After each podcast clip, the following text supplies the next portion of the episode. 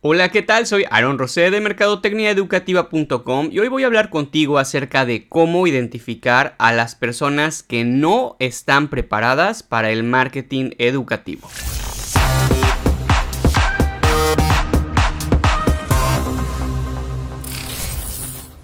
La elección del responsable de marketing es un factor decisivo en el éxito de cualquier colegio. Si la persona responsable del marketing de un colegio no está lo suficientemente preparada, afectará la marca educativa y generará números negativos como reducción de alumnado y bajas en los ingresos totales. Te preguntará si existe alguna manera de detectar a personas no aptas para el marketing educativo. Y sí, existen 8 indicios que a continuación te voy a mencionar.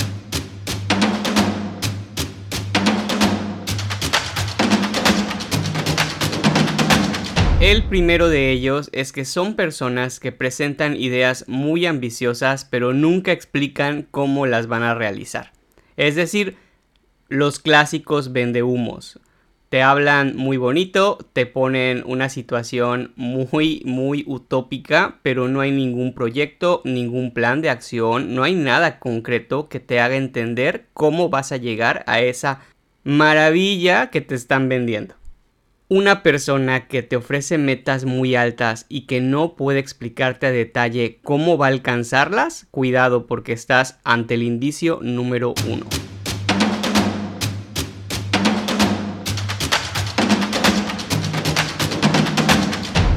El número 2 está muy relacionado con el anterior y es no cuenta con un plan de marketing debidamente elaborado. La persona no tiene ningún documento que cumpla con lo necesario para poder tener una visión precisa de todas las acciones. Pero además eh, te puedes dar cuenta que estas personas trabajan no tanto de forma organizada, sino a manera de chispazos creativos que muchas veces no concluyen, no se realizan porque son ocurrencias del momento que no tienen ningún plan de acción detrás, ni siquiera un diagnóstico que la sustente.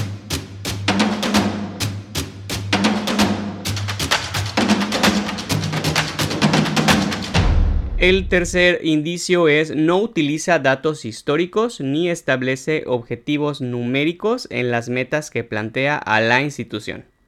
Cuando una persona trabaja sin referencia a datos anteriores, sin hacer comparativas, sin tener métricas eh, que establezcan una relación entre la situación pasada y la actual, pues cuidado porque el indicio 3 salta a la vista. Son personas que no se basan en datos, como te decía en el punto número 2, confían demasiado en su talento y creatividad y muy poco en los números y el diagnóstico.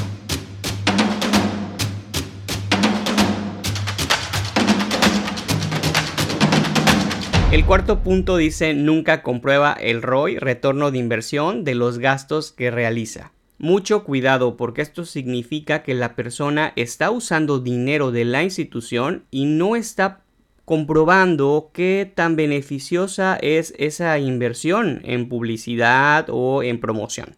Al ser personas que no trabajan con números, pues obvio es imposible que pueda sacar el ROI a cualquier gasto. Por supuesto siempre te va a decir que la campaña fue un exitazo, pero no tiene manera numérica de comprobarte ese supuesto exitazo.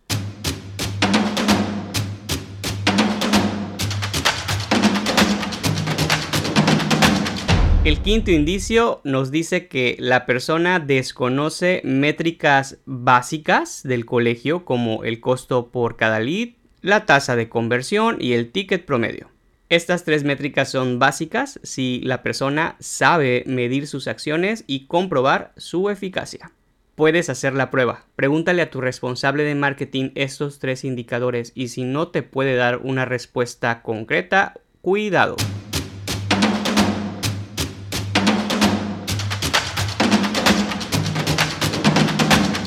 El siguiente punto nos dice que la persona invierte en medios y acciones de las cuales no vemos ningún beneficio claro. Al no guiarse por números, confía demasiado en la intuición y la experiencia. Ojo, no significa que no se deban usar. Por supuesto que son importantes y nos ayudan muchísimo. Pero no pueden ser las únicas guías de tus acciones. Si no tienes número, no tienes investigación detrás, estás a ciegas.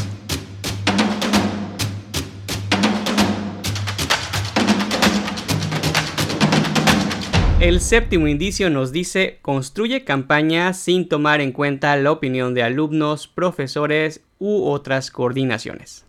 Si la persona impone ideas creativas, no realiza investigación ni tampoco le toma la opinión al resto del equipo, pues mucho cuidado porque está haciendo las cosas de forma incorrecta.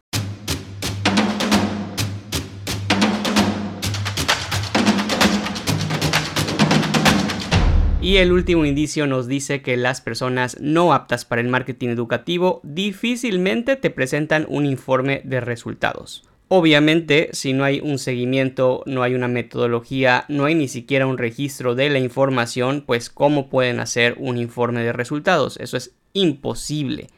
Así que siempre evadirán esta responsabilidad de rendir cuentas del dinero invertido. Espero que estos consejos te hayan sido de mucha utilidad y recuerda visitar www.mercadotecniaeducativa.com. Tenemos mucha información para ti. Visita nuestro canal en YouTube, tenemos muchas entrevistas a grandes expertos del marketing educativo y por favor sigue este podcast. Si tienes tiempo, califícalo. En verdad esta interacción nos ayuda muchísimo a continuar con este proyecto.